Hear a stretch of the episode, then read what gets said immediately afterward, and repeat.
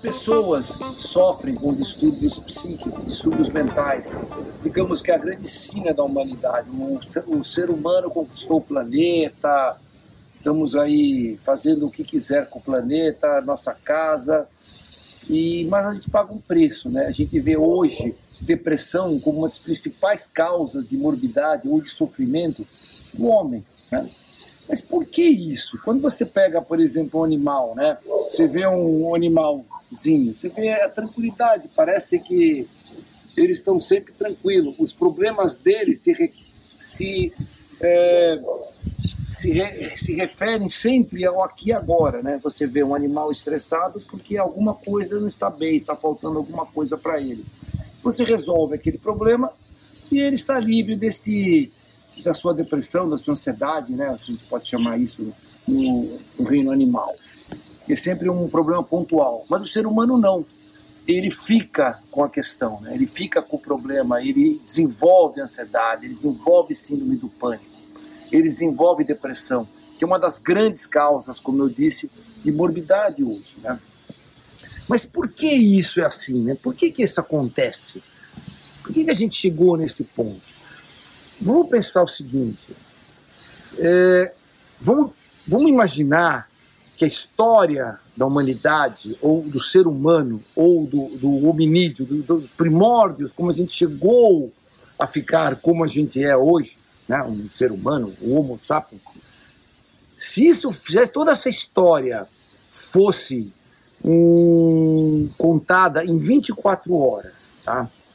O aparecimento do Homo sapiens, o aparecimento do, do homem inteligente, do homem que, tá, que tem a consciência, seria dessas 24 horas, possivelmente os últimos minutos. Né? Se a gente pensar, por exemplo, a civilização moderna, a gente vai ver nos últimos segundos dessas 24 horas. Só para você ter uma ideia, por exemplo, o aparecimento da internet seria os últimos 10 segundos dessa história. E hoje a gente vive na pressão da internet, das mídias sociais, dessa coisa toda, né?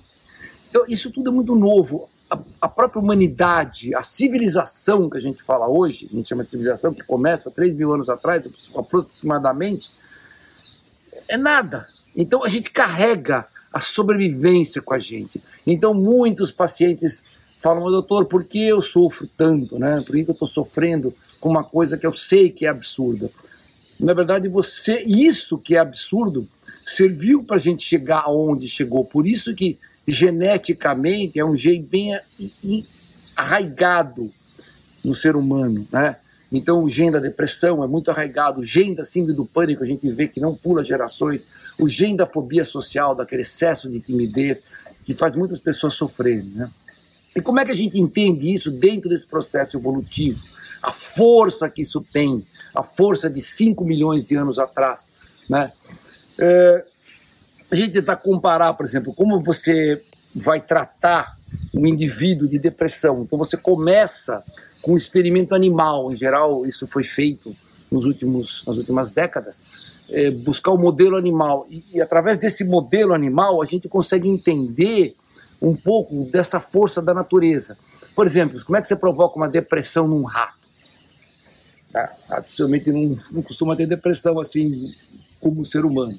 Mas a depressão no rato você vai provocar através, por exemplo, da natação forçada. Você joga o rato numa bacia de água e aquele momento de desespero em que ele para de nadar seria a depressão do rato.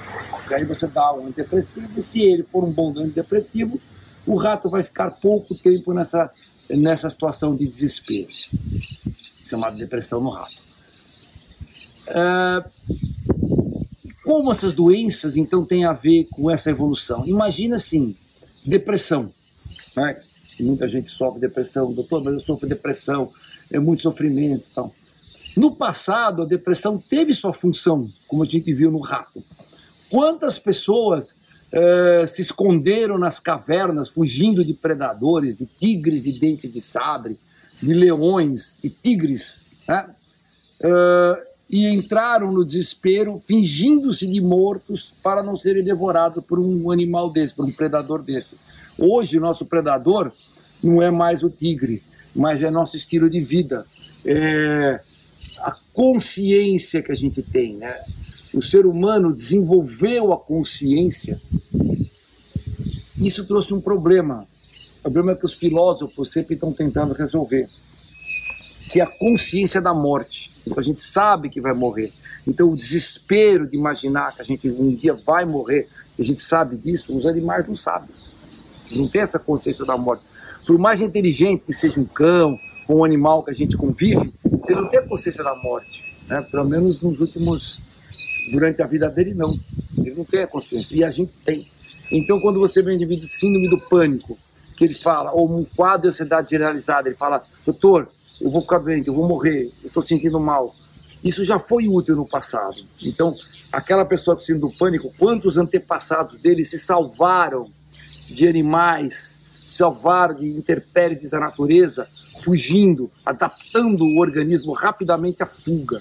E isso aconteceu com certeza. Por isso que hoje eles carregam esse jeito. E hoje não existe mais essa função. Uh, a gente não está sendo perseguido na natureza por animais predadores, né? a não ser o homem, né? que é o, seria o predador do próprio homem. E quando você vê, por exemplo, um indivíduo com fobia social, que sofre com a presença de pessoas estranhas, essas pessoas no passado, né, os seus antepassados estariam fugindo de indivíduos perigosos, né, que estariam, que poderiam ameaçar a vida, tá? Então, na verdade, é, quando você vê, por exemplo, a bipolaridade, indivíduos que têm períodos de depressões muito intensos e períodos de euforia, será que não seria uma, um modo de sobreviver a intempéries do clima?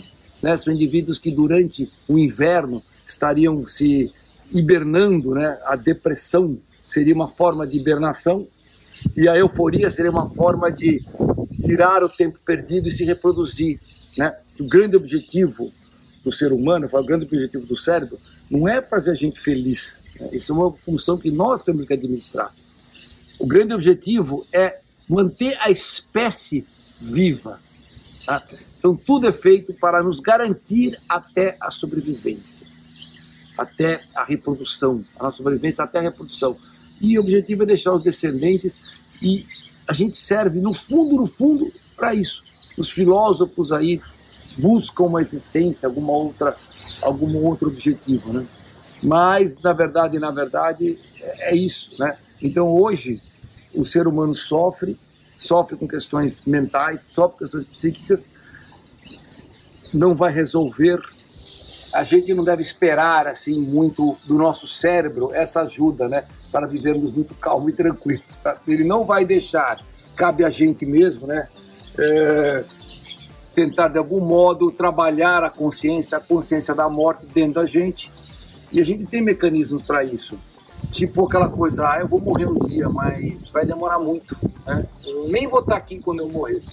Então acho que isso aí serve mais como um esclarecimento aí para você.